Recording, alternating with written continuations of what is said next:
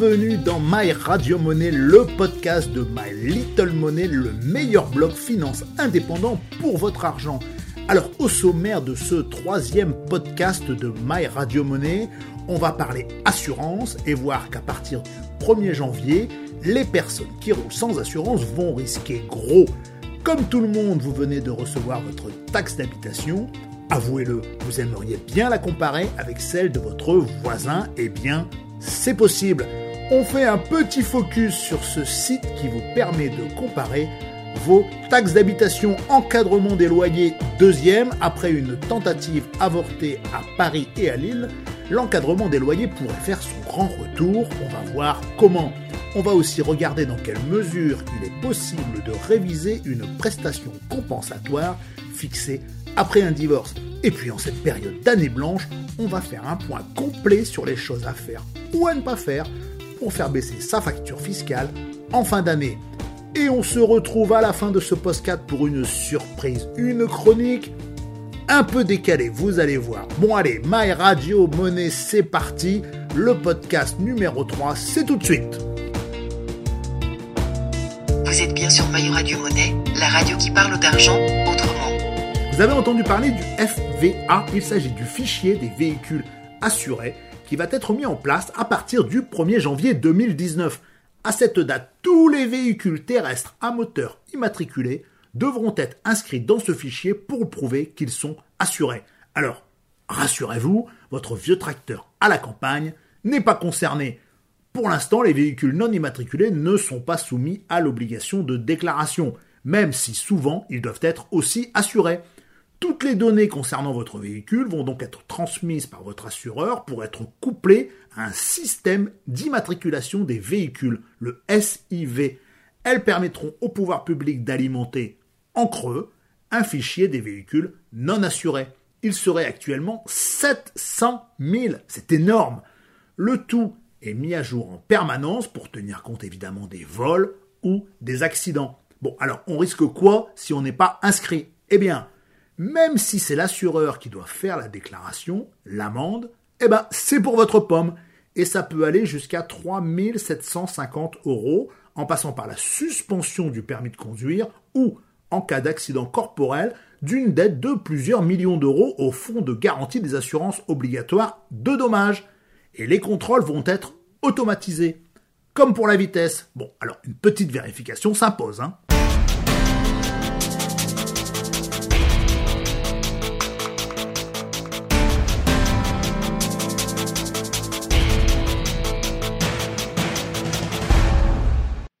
Sur Radio Monnaie, la radio qui parle d'argent autrement. Avouez-le, vous aimeriez bien savoir combien votre voisin paye de taxes d'habitation. Oui, je sais, on est tous pareils. Alors j'ai une bonne nouvelle pour vous. Eh bien, nos amis de Bercy viennent de mettre en ligne un site qui permet de connaître précisément, ville par ville, combien de personnes payent la taxe d'habitation, combien elles payent, combien sont exonérées, le gain moyen par foyer, entre autres. On peut aussi comparer les taux par ville, par département, etc. Bon, alors peut-on exactement savoir combien paye son voisin? Bien sûr que non, le site ne descend pas à ce niveau de détail, d'ailleurs pas sûr que ce soit très légal d'ailleurs. L'idée du gouvernement, eh c'est de montrer qu'il œuvre pour notre pouvoir d'achat. Alors oui, c'est un petit peu de la communication, mais en même temps très utile pour savoir si vous habitez dans une des 6000 communes qui a augmenté le taux de la taxe cette année. Pour mémoire, la suppression totale de la taxe d'habitation ne sera pas effective avant 2020 pour 80% des ménages et à l'horizon 2021 ou 2022 pour les autres. Alors là, eh bien, il n'y aura plus de jaloux.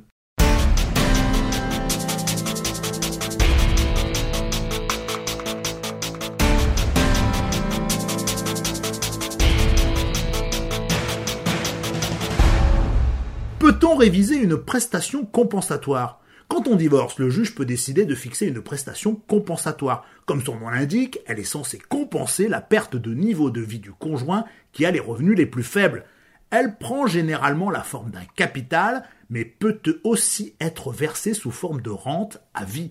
Une fois le montant fixé, c'est un véritable parcours du combattant pour la faire évoluer. La prestation compensatoire, c'est comme le mariage, c'est pour la vie. Un homme vient d'en faire récemment l'amère expérience. Il voulait réduire la pension versée à son ex-femme au motif que son départ en retraite réduisait sérieusement ses revenus. Devant le refus de la Cour d'appel, il a donc saisi le Conseil constitutionnel. Raté Notre Cour suprême l'a débouté et en a profité pour rappeler quelques règles.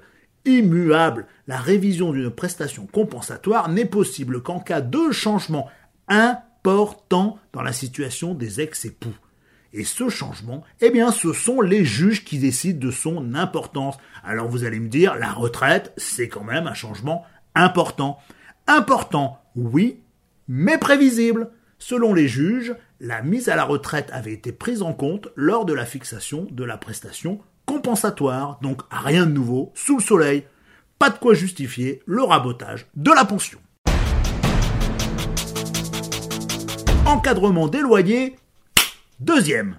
Après une tentative avortée à Paris et à Lille, l'encadrement des loyers pourrait faire son grand retour, et pas seulement à Paris ou à Lille.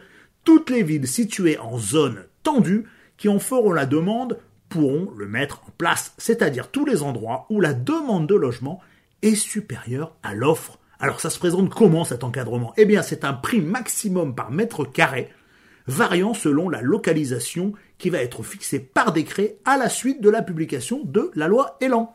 Mais attention, cet encadrement n'est expérimental que pendant 5 ans. Le gouvernement tirera le bilan de l'efficacité de cette mesure pour faire baisser les loyers. Alors comme il n'y a pas de bonne mesure sans sanction, qu'est-ce qu'on risque? Eh bien l'amende est de 5 000 euros pour une personne physique et 15 000 euros pour une personne morale. Et pour les petits malins qui voudraient contourner la loi en passant par la location saisonnière, sachez que la location touristique sera également plus contrôlée avec des sanctions de 10 000 euros contre 5 000 actuellement à l'encontre des bailleurs qui dépassent les 120 jours de location autorisés et jusqu'à 50 000 euros pour les plateformes complices. Ça ne rigole plus.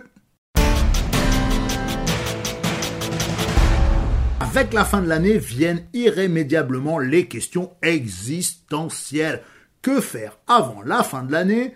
Pour réduire ses impôts Et vous le savez, la période est inédite à plusieurs titres. D'abord parce qu'en 2018 sera une année de neutralisation fiscale, la fameuse année blanche, mais surtout parce que 2019 est l'année de la mise en place du prélèvement à la source. Bon, alors, quel dispositif de défiscalisation choisir pour réduire la facture fiscale?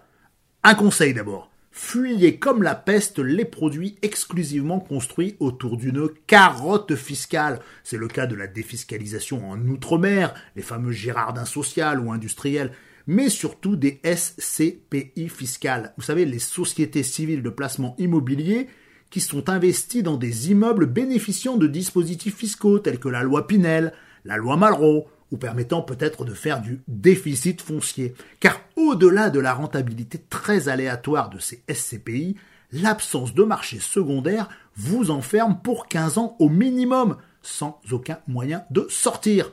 Alors si vous voulez profiter du dynamisme de la pierre papier, eh bien choisissez les SCPI de rendement qui rémunèrent autour de 4,5% par an en vous permettant de diversifier votre patrimoine dans l'immobilier d'entreprise et de profiter de la croissance les pays d'Europe les plus dynamiques, comme l'Allemagne.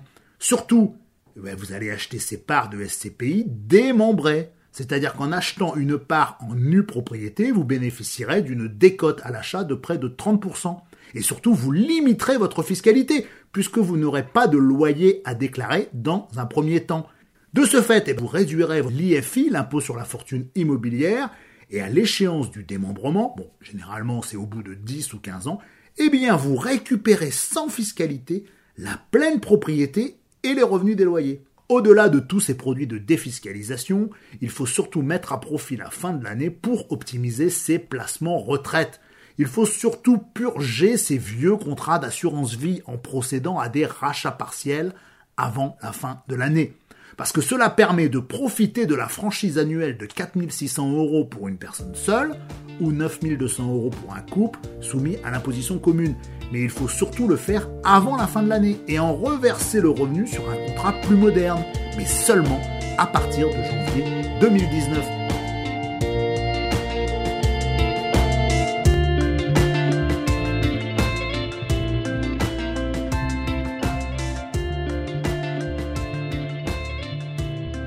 Vous êtes bien sur Mayoradio Monnaie, la radio qui parle d'argent autrement. La chronique décalée, l'économie expliquée à ma fille. Dis papa, c'est quoi le bitcoin? Bah, c'est un peu comme de l'argent pour payer mais qui n'existe pas en vrai. Non mais alors si ça n'existe pas en vrai, pourquoi tout le monde en veut? Eh bien, parce que quelquefois, certaines choses ont une valeur sans que l'on sache vraiment pourquoi. Tiens, regarde, par exemple, tu as vu les deux enfants qui se disputent là? Oh, Regarde ça, ils sont marrants là. Eh dis donc, eh, le petit à droite, il vient de trouver un ballon. Et le grand rouquin à côté, il veut déjà lui piquer. Regarde, eh, il lui a mis une baigne. Bon, la mère du rouquin euh, arrive en criant, on va se marrer. Hein. Tu vois ma chérie, finalement l'économie c'est assez simple. Dans un système économique libéral, en principe, c'est le plus fort qui va gagner et qui va avoir le ballon. Si celui qui a le ballon a pitié, peut-être il lui prêtera, mais ce n'est pas sûr. Le plus faible va donc se mettre à brailler, mais il va se jurer de devenir plus fort pour lui aussi avoir un jour ce ballon. À l'inverse, dans un système communiste, tu as le gardien du parc qui va arriver et confisquer le ballon pour le ramener chez lui. Effectivement, eh ben, ce n'est pas très juste non plus. Il en aurait pu choisir une troisième possibilité, faire payer une taxe ou une amende au possesseur du ballon pour financer un petit stock de ballons pour tous les enfants du parc. Tu vois, finalement, bah, c'est assez simple l'économie. Oui, mais bon, il y a quand même quelques agents perturbateurs.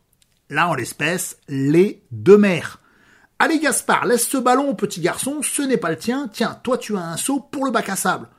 Renoncement typique de la mentalité des classes ouvrières. Elle refuse le combat, accepte les inégalités, se contente de ce qu'elle a, elle influence son fils, elle le tire vers le bas. Mais tu sens de la graine de rebelle chez ce Gaspard. Ce n'est pas juste moi aussi je veux un ballon. Il croit au progrès pour tous, ce gamin. Il est de gauche, mais c'est un mou, tu verras qu'il n'obtiendra rien. Non, il aurait dû dire Je ne pars pas tant que je n'ai pas ce ballon. Le conflit social, l'affrontement, il n'y a que ça de vrai. Mettre sa mère au pied du mur, l'obliger à faire des promesses. Allez, si tu es sage, mamie Arlette t'achètera un ballon. Non, je ne veux pas le ballon de mamie Arlette, je veux celui du petit garçon. Oui, le tout moche avec Dora l'exploratrice dessus. Eh ben du coup, eh ben le ballon tout moche devient un produit désirable, un produit de luxe et sa valeur augmente. La mère, bêtement, va encore augmenter cette valeur en lui expliquant qu'il peut avoir les ballons du monde, sauf celui-là. Quelle erreur Elle alimente une bulle spéculative sur le ballon. Les gamins autour commencent à se dire que eux aussi, il leur faut ce ballon incroyable. Tu penses que le petit avec son ballon, eh ben, il n'est pas peu fier, hein En même temps, comme il est malin, il se dit peut-être que son ballon vaut de l'or et qu'il peut peut-être maintenant l'échanger contre un vélo. Alors la mère, eh ben, elle s'énerve, forcément. Classique. Elle va d'abord utiliser la menace. Maman va se fâcher. Maman va faire les gros yeux. Maman va prendre sa grosse voix. Mais très vite, c'est l'impasse. Il faut un médiateur. Attention, Gaspard, si tu continues, papa va se fâcher tout rouge. Je m'en fous de papa, il est plus gentil que toi. Oh, le coup bas, bien joué. Il met l'arbitre de son côté. Il sait qu'il le tient, le papounet. Il y a des échéances importantes qui arrivent. C'est bientôt la fête des pères. S'il veut son porte-iPhone en pot de yaourt, va falloir qu'il file doux. Et là, c'est la surenchère. J'ai faim, je veux une glace. Ah, le sale gosse veut bien lâcher le ballon contre une glace. Bon, la mère sauve la face pour le ballon, mais pas sur la glace. La pression du petit peuple commence à monter. Les nounous sénégalaises commencent à se foutre de sa pogne. Et là, tu as la deuxième maman qui arrive et qui lâche une bombe. Et pourquoi vous ne jouez pas tous les deux avec ce ballon Ouh là là là là là là, typique de la mère Bobo en mode collaboratif. Un seul ballon qu'on utilise à deux. Bonne idée Mais il est pas con le gamin. Il connaît l'effet papillon. Attends, un ballon pour deux, ça veut dire consommation durable, décroissance, ça veut dire qu'il y a moins besoin de ballons, ça veut dire qu'on utilise moins de pétrole, donc moins de pollution, ça veut dire effondrement des prix du ballon, et si mon ballon ne vaut plus rien, personne ne me l'échangera contre un vélo. C'est l'explosion de la bulle du ballon. Bon, de toute manière, c'était l'heure de rentrer.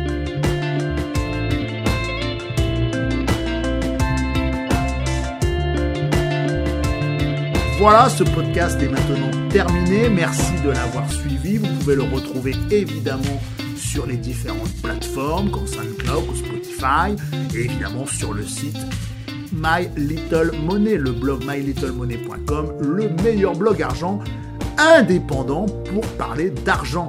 Alors évidemment, si ça vous a plu, eh ben, j'attends vos un petit commentaire, vos, petites, euh, vos petits coups de pouce, etc. Et surtout, n'hésitez pas à en parler autour de vous. On n'est jamais trop nombreux sur le blog My Little Money. Voilà, merci et à la semaine prochaine.